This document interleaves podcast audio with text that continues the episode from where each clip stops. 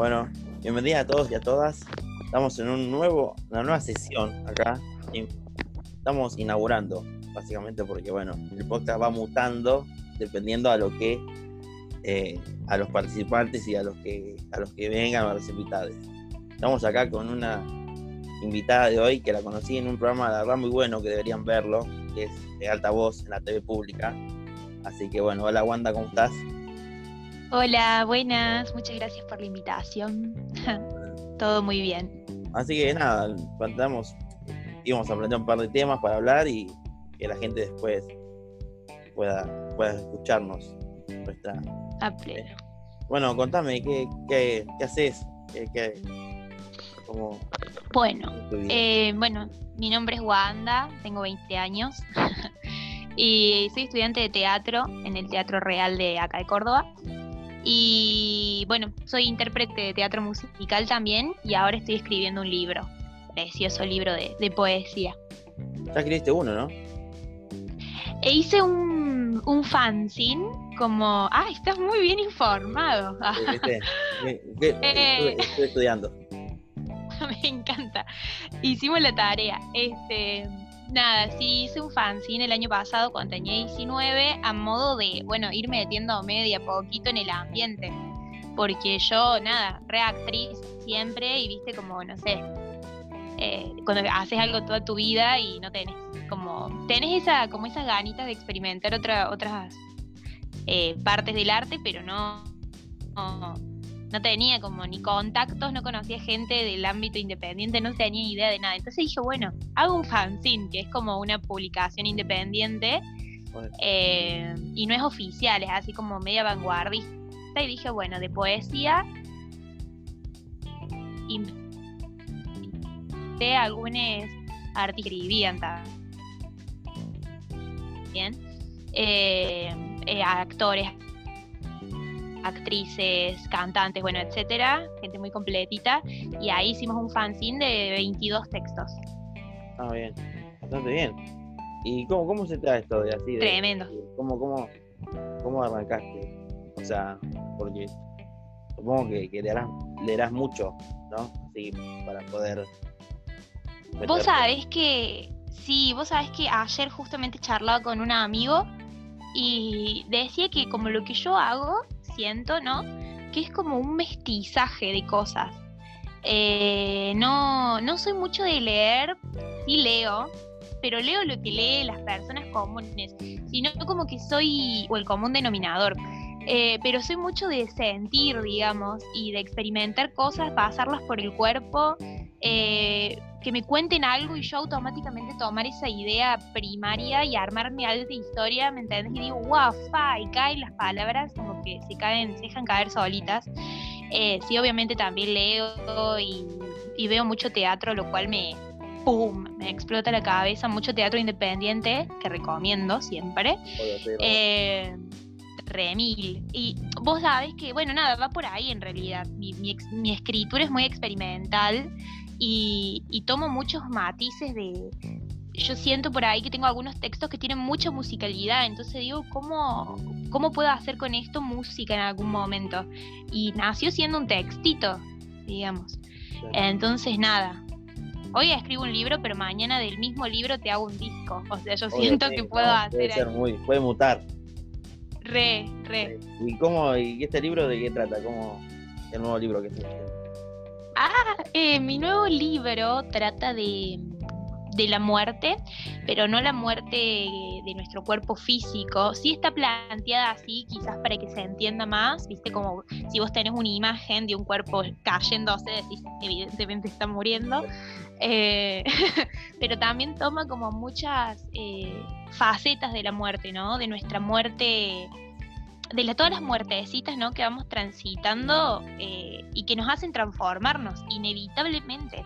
Entonces, tiene tres capítulos. El primero, bueno, versa un poco de, de esas pequeñas muertes que, que nos van como demacrando de cierta manera y, y que nos van quebrando. Y la segunda ya trata como, el segundo capítulo trata de, de una transformación de cuando llega ese momento por fin que vos decís, sí, me cayó la ficha, entiendo que es por acá, sea por donde sea. tipo, me transformo con esta gente, con este escenario, tipo, no sé, la naturaleza, con, con mis amigues, siento que muero, pero me transformo, no que simplemente me voy descuajeringando. Entonces, nada, y el último, nada, es cuando creo que nos conectamos con, no sé, con el pequeño Sebas o la pequeña Wanda, que realmente son, son chaboncitos que están ahí, que la tienen muy clara. Entonces, decir yo soy eso también, más allá de la toxicidad de, todo el afuera. Y nada, siento que es un libro que, que, hace que empaticemos mucho. O sea, no solo conmigo, siento que es un espejo que cualquiera se puede ver reflejado. Sí, sí, obvio. O sea, buscar esa, esa cosa nuestra interior que que cada tanto, ¿viste? No estamos tanto prestando atención y cuando la encontramos, ¿viste? Podemos intercambiar. Está bueno eso. Re sí, y además nos recordamos eso entre nosotros, como para no andar eh, zombies por la vida, porque, tipo, tenemos una banda de cosas. Yo siempre que pienso eso digo, wow, qué flash. ¿Y ahora cómo, cómo afectó esto de la pandemia con, la actuación? Lo que sé, con el teatro Ay. Re duro. Más, afectados que, hubo. Durísimo, la verdad. Yo estoy tomando clases ahora. Este año iba a hacer tres obras. Eh, porque bueno, nada, además de estudiar trabajo un poco de eso. Siento que si les artistas no trabajamos de, de lo que profesamos, digamos, de lo que hacemos, es como que se va disipando un poco esa magia, ¿no? Yo he trabajado en otros lugares, tipo, no sé, en un call o en algún alguna tienda de, de ropa, qué sé yo, y nada, y se va. Entonces nada, tenía tres obras y nada, todo cancelado, canceladísimo, pero sigo estudiando, digamos, eh, y es una cuestión muy... se genera otro, otro espacio. Al principio estaba muy negada, la verdad, con ver teatro... Viste que hay personas que dicen que no es teatro, que sí es teatro, que es un buen video de una peli de corrido. Sí, bueno, hay muchas versiones está bueno escucharlas a todas, pero mi experiencia particularmente tomando clases, ¿no? Em, es que se genera otro espacio y que se puede igual. ¿eh?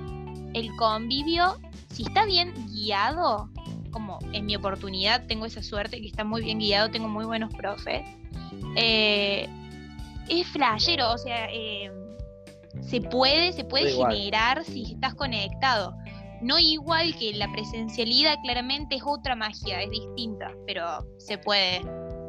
Sí, obvio, o sea, estaba, estaba leyendo otro día que, más el teatro independiente, porque bueno, ahora se van a poder hacer streaming, las diferentes obras de teatro, pero el teatro independiente no tiene tantos recursos como para hacer cosas así, ¿entendés? Entonces, para los actores y actrices que no son, digamos, que van, eh, que laburan en el off, digamos, eh, es, es complejo, o sea, le, afectó mucho todo este Sí, yo lo que, sí, tal cual, yo lo que te decía era como mi experiencia, viste, tipo actriz eh, de efervescencia misma, como de que creo que cada uno, si se deja atravesar por esa experiencia, desde su lugar tenemos que estar permeables, porosos, abiertos, eh, para dejarnos atravesar. En cuanto a lo económico, es otra vaina. O sea, acá hay una crisis cultural que seguramente se está replicando en el país, pero aquí en Córdoba, Dios, que se, que se, que se declare la emergencia cultural ya. Están cerrando salas independientes.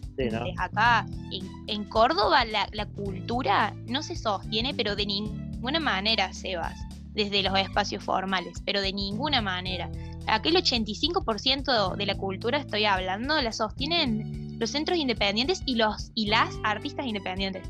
Y está re jodido eh, y nada nada el, gobierno la agencia de Córdoba Cultura como que no están haciendo nada nada, por, nosotros. de que la gente pueda no o sea sacando la pandemia la gente que pueda no pueda pagar un teatro caro no y pueda conocer estos artistas que la verdad son, son espectaculares, porque yo cuando voy a ver teatro independiente, es, es, más, hay mucho más intercambio con, con, la gente, ¿entendés? O sea, eso está muy bueno también. O sea, es una sala chica, pero el intercambio es mucho mejor, o sea, le, llega la, la expresión del artista, lo que quiere transmitir, ¿viste? No, acá... Tal cual, y además, sí. No, no, acá, acá los centros estudiantes, eh, los centros culturales son, eh, la verdad que le da mucha brilla a todo el arte. Es una, ventaja esto porque, nada, el, municipio le da, le da entidad, ¿viste? Cada acto del municipal, ellos están, así que no, acá bastante bien, dentro de lo que es la cultura, ¿no? Después otra cosa, no tanto, pero bueno, la cultura es- está muy, está muy presente, ¿no? Y aparte es una, es una, o sea, está bueno que, que divulguen la cultura, tanto sea desde la, actuación, desde la pintura, de la gente que hace manualidades, porque es una manera, ¿no? De, de que de expresar, la gente puede expresar a, a través de ahí diferentes diferentes formas de de la vida. Tal cual, tal cual. Además, yo creo, pero con mucha convicción, que eh, lejos de, viste que hay personas que dicen, ah, yo voy a hacer esto, voy a esta obra para desconectarme de, de- de la vorágine del día, qué sé yo. Yo creo que todo lo contrario. Yo creo que el arte te conecta directamente con, con vos, con una realidad social que quizás en otro aspecto no ves. Y creo que desde una humildad, desde una humildad muy grande, eh, te ofrece transformar la realidad. Es increíble el arte y es también, yo pensaba, ¿no? Em, lo, lo prescindible que es. O sea, tipo, no es que vos decís algo, ay, es imprescindible el arte, hay gente que sin arte no puede vivir. Y yo creo que lo mágico está en que el arte es totalmente prescindible, tipo, no es el agua, no es que podemos No, obvio. Obvio Dejarla- que- pero, pero la gente busca estar en contacto igual. Sí. Tipo, no, es un vínculo vicioso increíble, digamos. Entonces, nada, eso como que me flasha, como que acá cierran todas las salas, pero sigue habiendo Sí, movilizaciones. gente que no tampoco sigue valora el habiendo. la gente que no, Sí. no valora de los artistas y piensa de que nada, de que es, es algo, es un hobby, que no se puede vivir. También eso, ¿no? Está esa, esa, esa cosa de decir, ¿cómo vas a vivir, cómo vas a ser artista?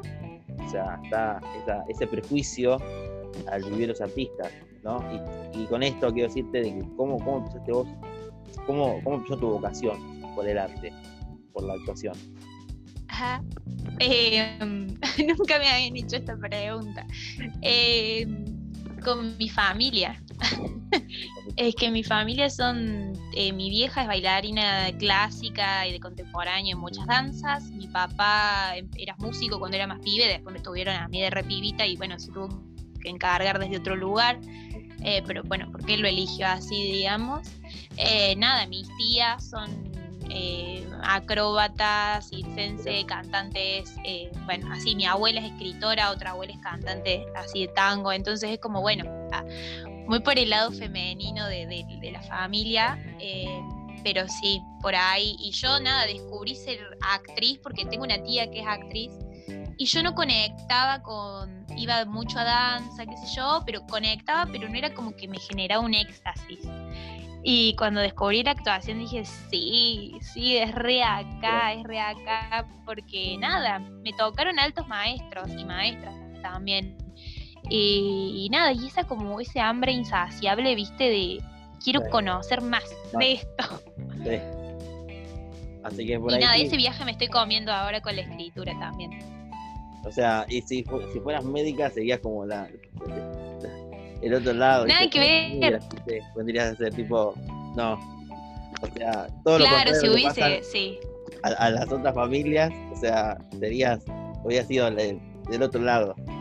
No, claro, pero hubiese sido la oveja negra. Exactamente, ¿entendés? Tipo lo que todo, lo que los, lo que los padres y, y madres quieren, como que ahí, no, está bien, o sea, obviamente, viene una, una, una familia de artistas, en un momento te puede gustar como no, pero mayormente estás en el ámbito, entonces como que lo, lo, lo, lo tenés de chiquita.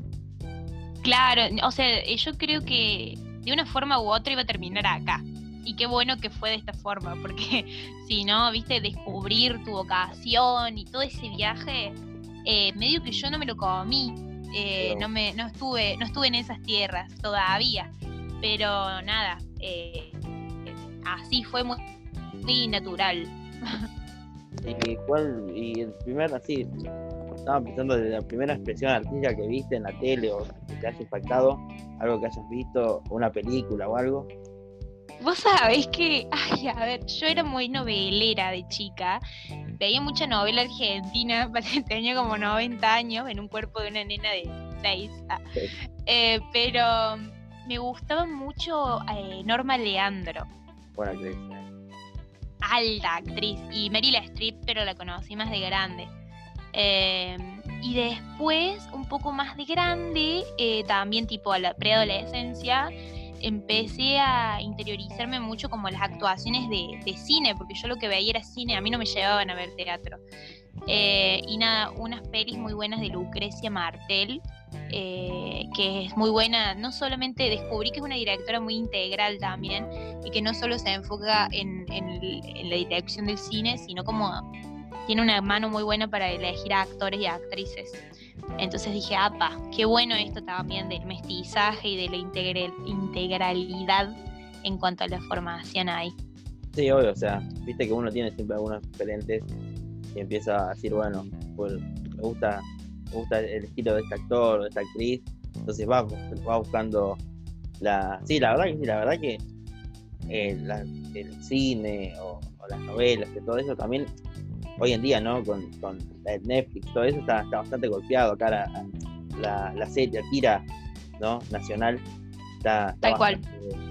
golpeada porque, bueno, además de todo esto que estamos pasando, eh, la gente no consume, ¿sí? no consume tira diaria, por eso está, está media en crisis, ¿viste? O sea, Re un sí. poco es, es, es el problema, porque el otro día estaba, estaba diciendo de que, bueno, ahora están volviendo a pasar novelas o series viejas, ¿viste? En la tele. Sí. Es que deberían, porque primero le dan una ayuda a los actores y actrices, ¿no? Le dan un, un mango para que más o menos puedan sobrellevar esta situación. Y otra que también de poner series eh, de otro país, como que, ¿viste? Es, es medio, es medio un...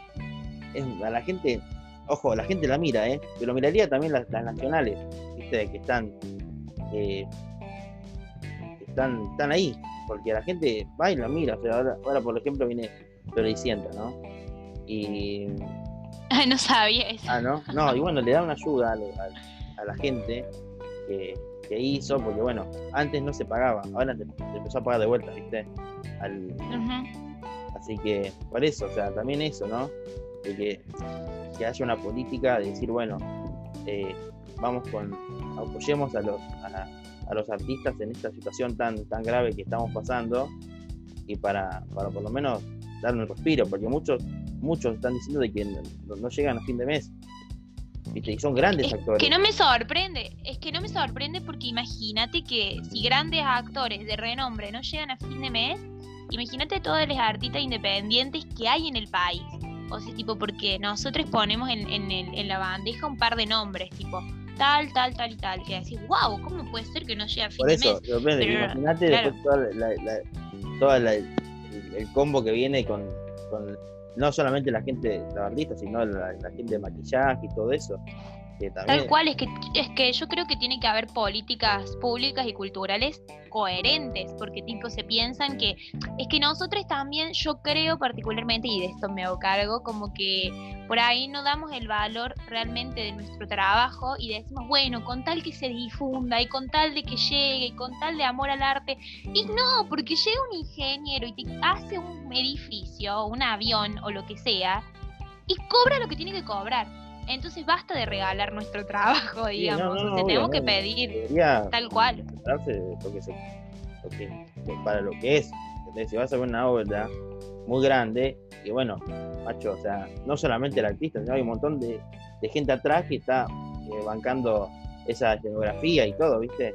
Tal cual, tal cual. Y encima cuando, qué sé yo, yo siento que cuando los artistas pedimos o piden eh, eh, nada, este apoyo económico quizás o de, que se, de, que, de políticas públicas y culturales coherentes justamente, dicen, ay no, pero ¿por qué? Si con dos mangos se arreglaban. Y sí, es un error de ambas partes también, porque nosotros al arreglarnos con dos mangos y llegar a fin de mes rejuneando, eh, también estamos aceptando eso un poco. Entonces, bueno, repensarnos desde ese lugar y seguir con la lucha hasta que se nos escuche.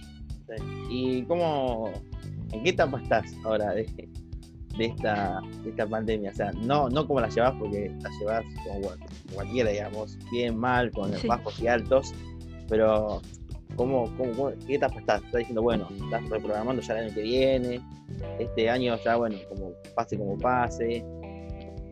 Yo eh, no programo más nada. Porque ya veo que me cae un meteorito el próximo año. Tipo, yo ya no sé. No, dije, ya está. Chau, chau, chau. No, no, no. No voy a, a programar y voy a vivir este año lo que queda la voy a romper. O sea, dije, listo. Yo no sé cuándo, los otros días le decía a mi abuelo, que lo amo, mi vida, le decía, yo no sé cuándo se cae el mundo, pero yo, eh, que seguramente en cualquier momento explota, eh, yo tengo que disfrutar estos días. ¿Qué voy a andar programando el año que viene? Andás a ver. No, no, no. mucha gente está diciendo, bueno, este año que pase como pase, el año que viene ya empezamos a, a grabar, ¿viste? Mucha gente está pensando esto va a trabajar mismo. Bueno, Es que obviamente si vos trabajas, creo que para una empresa, yo como trabajo sola y tengo mi, o sea, mi equipo que, con el que trabajo, pero es un equipo que nos podemos arreglar. Eh, nada, yo no necesito planificar para el año que viene. Son días, yo lo vivo como, si pasa el año, si pasa año nuevo, para mí son días. Literalmente son los mismos días que dejé pasar del 2020 para esperar a que el 2021 me salve el, no sé, las papas. no, eso, nada, como... bueno, espero que este año, viste, no, bueno, pasa, ya está. Ya está, sí. Y re, que siga. Re sí, re sí, revivir este año, o sea, revivirlo, porque nada, cuando te cae la ficha de que siguen pasando los días por más que por más que quieras evitarlo, no, de una. Entonces nada, como yo ahí activando el libro, eh, que nada, que está en la imprenta, ya no está en mis manos, así un poco más. en otro nivel. sí, ya está como, eh, sí, ya no depende de mí y bueno, viendo, yendo a verlo, a re, loca sueno, pero posta, hay que ir a verlo, tipo, hay que ir a ver las pruebas y todo eso. Y nada, viendo cuándo se puede hacer la, presentación, eh, la presentación, la preventa y toda esa cuestión. Eh, y pero tomándome re mi tiempo, porque digo, bueno, si explota antes, y bueno, lo intenté. y si explota después, mortal, alta satisfacción, ¿o no? Sí, eh, a eso te iba a decir. ¿Y tu libro cómo va, a estar para Córdoba y Buenos Aires o, cómo va a ser? Eh, va a estar primero acá en Cordovita, y, pero voy a estar haciendo envíos. Así que nada, antes de que vaya a cualquier librería, vamos a intentar como liquidar la preventa desde ya, así que va a estar en un precio súper accesible, porque nada, también eso, o sea que... También eso, valga. muy alto, también, o sea, nada. Pero está bueno que, dentro de lo que hiciste, lo que es tu laburo, nada, le pongas un precio. Es lo que vale, cual. tampoco vas a regalarlo, ¿no? No, obvio, no, no, no, re no, pero sí como ser coherente de lo que yo también milito, de que es que, bueno, la gente que no le pinta leer, que bueno, que agarre ese libro y diga, a ver, me quiero comer este viaje, digamos. Entonces, nada, como promulgar un poco eso desde lo económico, que sé que a veces es un gran freno para mucha gente, me incluyo. Em, y bueno, ahí. Esos son los pasos a seguir y espero que para octubre esté. Bien, ahí. ahí preventa. Ojalá, ojalá que tengas una buena, una buena preventa, ¿no? Ay, para mí va a ser, te juro, increíble. Sí, porque digamos, va a ser ah. el primer libro con, digamos, sí, libro, como libro. Libro hecho y derecho. Ah, bueno, sí, viste, porque cuando sí sos escritora o escritor, tipo, te miran, para pará, ¿quién sos? Escribo, por ende, soy escritor o escritora, nada más. Es, eh, Tal cual. responde por, por escribir, nada más. Después, bueno, que sea famoso o no, eso es la cosa, pero escritor, escritora soy. Ay, tal cual, vos sabés que es un viaje que, que charlo mucho este. Ah, pero como que lo toco mucho con mucha gente porque nada, el reconocimiento, yo no sé si a, un eh, médico se le pide el mismo reconocimiento por su trabajo, tipo tener un renombre como se nos exige a nosotros desde el momento en que decís soy escritora, soy actor, soy artista, ya tenés que ser famoso, tipo, como que no hay una brecha. No, no, no, es eso, o sea, nada. Tipo, si no haces una buena película que, que, que te salte a la fama, no, sos, sos, algo que haces por diversión. Te lo tomo como diversión, ¿viste? Sí, sí, sí, hay como que deconstruir eso ahí, porque yo no sé, esa gente yo no le pregunto, ah, ¿y, cómo, ¿y por qué no tenés tu clínica? Tipo, es re hostil, imagínate. Capaz que ni, ni es la aspiración de esa persona, ni ser famoso, ni tener su clínica. Nada, por ahí es hacer su, trabajo lo mejor posible, ya está. Tipo, Tal cual. Y te iba a preguntar, ¿qué, ¿qué fue el último libro que leíste? ¿O estás leyendo? Ah, ay, eh, no me acuerdo el nombre porque soy muy mala, pero es uno de, de poemas de Becker. Mirá, sí, muy bueno. Y el último que leí también es uno de una escritora de acá de Córdoba que le compré su primer libro que se llama Sol y su libro se llama Profanando el Silencio, que también es eso, como leer a compañeros que están ahí en la misma. También, sí, leer, escritores independientes que está bueno también. Por ahí buscas, buscas otro, un, un mambo diferente, viste, que no lo encontrás por ahí en algún famoso. Tipo, por ahí te comenta más un libro de, de, un, de un escritor o escritora independiente, no de, de un famoso, ¿entendés? Y eso es mucho más, más nutritivo para, para uno. Tal cual, porque además es en la época en la cual está escrito, es re distinto el escenario también. Eh, y hay un fanzine que quiero recomendar, ah, para no sé si a alguien le pinta, eh, de un chi una chique que se llama Thomas Siak, que sacó un fanzine muy zarpado, erótico, eh, que se llama Instrucciones para crear un cuarto propio. Es muy zarpado y es virtual, o sea, lo escribió en la cuarentena y está en ese formato, porque bueno, obviamente a algunas personas les sirve más eso. Así que nada, recomiendo. Decía, ¿leíste lo- los clásicos? A un, a un clásico leíste, ahí está, perdón. Sí, ja- qué sé yo. ¿Te Sí, Hamlet, peor que ¿Te pegó uno mejor o, o peor? mira, eh, siendo sincera, viste que yo te dije que como que me gusta, como le- leí mucho teatro, eh, mi escritor favorito y predilecto, pero hasta el día que yo creo que me muera, nadie lo va a reemplazar, es eh, Federico García Lorca. No hay creo que una obra que no me haya devorado días. y quien, con quien no conecto, pero de ninguna eh, forma, es con Shakespeare. no conecto, No, hay forma. no. Si nombramos a grandes au- autores, digamos, pero Ah, no. no, sabía. tipo, no te llegan Romeo y Julieta o Hamlet. No, no, No, está bien, está bien. no, no. No, por qué necesitas. Pero mirá, sí, Lorca es un buen escritor. También, bueno, por su historia, ¿no? Todo lo que conlleva, es un gran escritor. Re sí, y hay una obra de teatro que es muy poética también, eso tienen las obras de teatro, que viste que por ahí tienen mucho caudal eh, eh, poético. Y vos decís, esto podría ser un libro de poesía tranquilamente. Hay una obra que es tremenda, que no recuerdo el nombre del autor, pero es Antígona Vélez. O sea, es como una versión gauchesca de Antígona de sí, Sófocles, creo. Em, zarpada, zarpada, zarpada, así que súper recomiendo si les gusta la poesía y quieren incursionar en el teatro, a, a hacer esa mezcla, recomiendo mucho. Sí, sí, sí, viste. Está bueno como ir variando autores de diferentes palos, viste, para. para Obviamente, o sea, está bueno leer, y pero está bueno, viste, para ahí trazar líneas, viste, o con diferentes estos, con estos diferentes autores, está, está bastante bueno. Y nada, te quería comentar cómo vos, me imagino que serás, sos feminista, ¿no? ¿Soy qué? Sos, femi- sos feminista, ¿no? Sí. Sí. Sí, bueno, y eso de verdad, ¿cómo, cómo, ¿cómo estás viendo la perspectiva de género, en la cultura? ¿Cómo la ves? ¡Wow! Bueno, me voy a acomodar.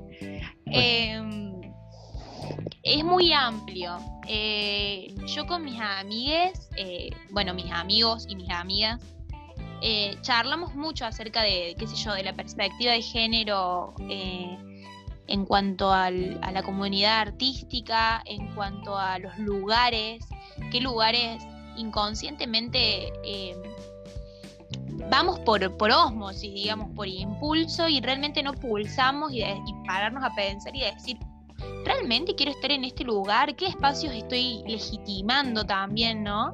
Eh, porque yo si voy a un lugar estoy, o, si trabajo con tal persona de un modo vertical, ¿no? Eh, la estoy legitimando.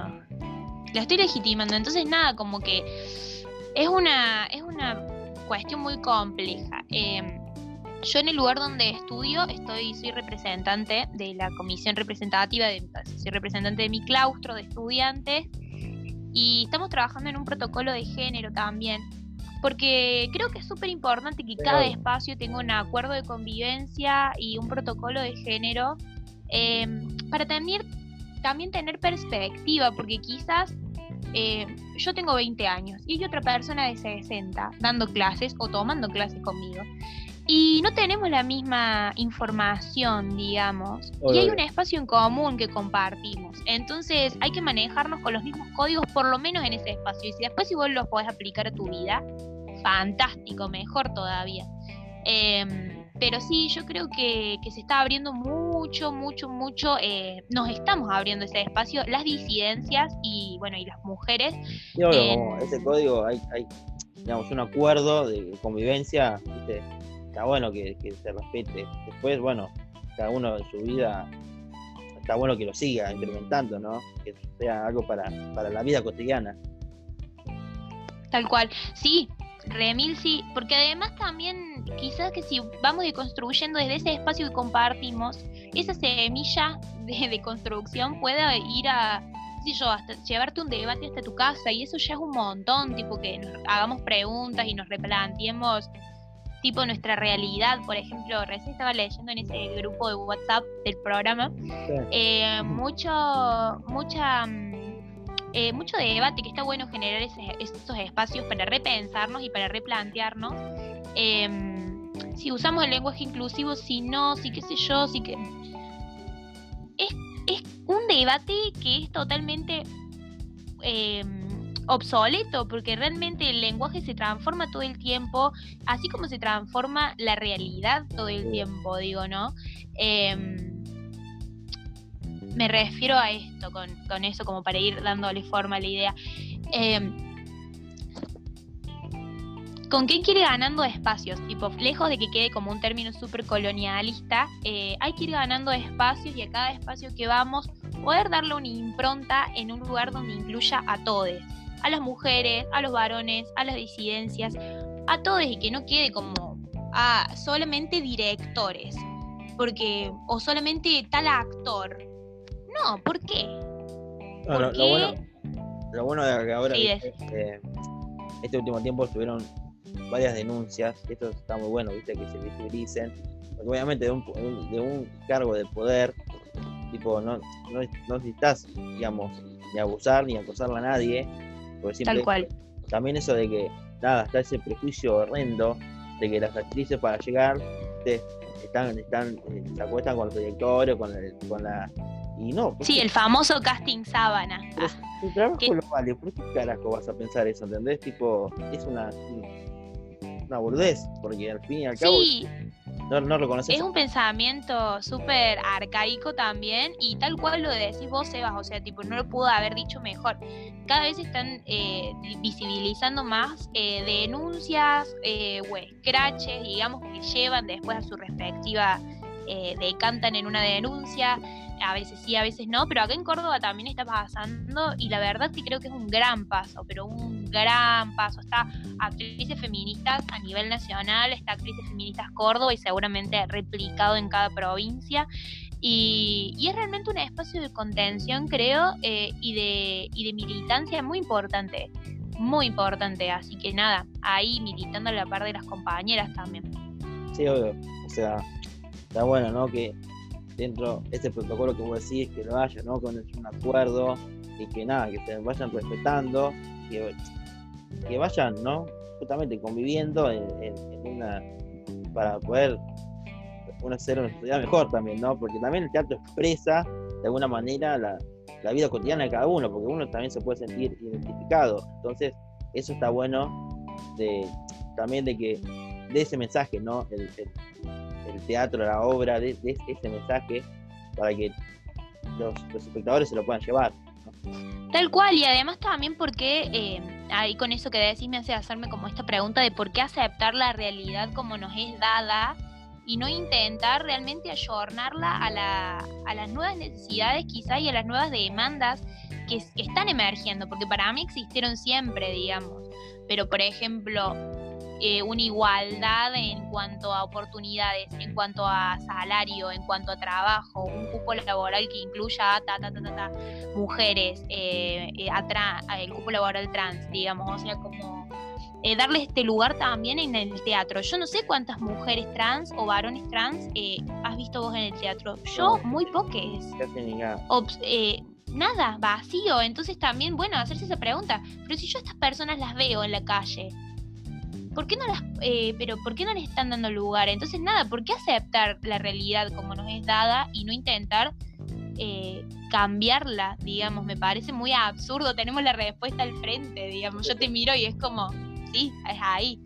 Eh, tal cual, entonces como, bueno, ay, pero si tengo que usarlo lenguaje formal para hacer una obra, ¿quién dice? ¿Dónde está escrito? o sea, la gente se, aterroriza con el lenguaje inclusivo. El lenguaje va cambiando, se va transformando, o sea, no, no, no ese lenguaje no, eh, digo, o sea, ese, ese debate no va, viste, bien, nada, vas, lo, es, lo, lo aplicás y está. Pero con que lo aplique una persona en el mundo, ya está, o sea, existe, está ahí. Y nada, respetá, o sea, es que no, si no quieres hablar, bueno, allá vos, ¿no? Pero el que, lo quiere expresar, déjalo expresarlo con su lenguaje, ¿entendés? Tal cual. Eso también, ¿viste? Es, está bien eso que vos decís de eh, usar el lenguaje inclusivo en las próximas horas, usar el lenguaje inclusivo. Me parece, me parece que va, va a dar otro cambio, ¿no? Le va a dar otra, otra, va, a romper otra estructura que también venía, que venía de antes, ¿no? Tal cual.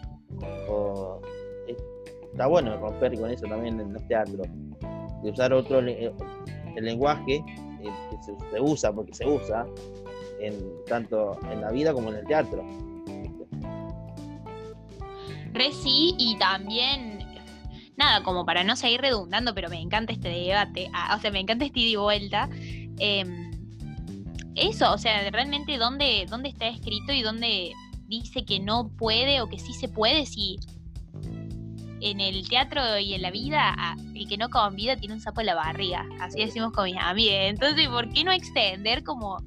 Porque además, imagínate que va, no sé, Jorge al teatro o lee un libro que habla inclusive y Jorge dice, pero ¿por qué hablan así? ¿Qué sé yo? Y ta, ta, ta.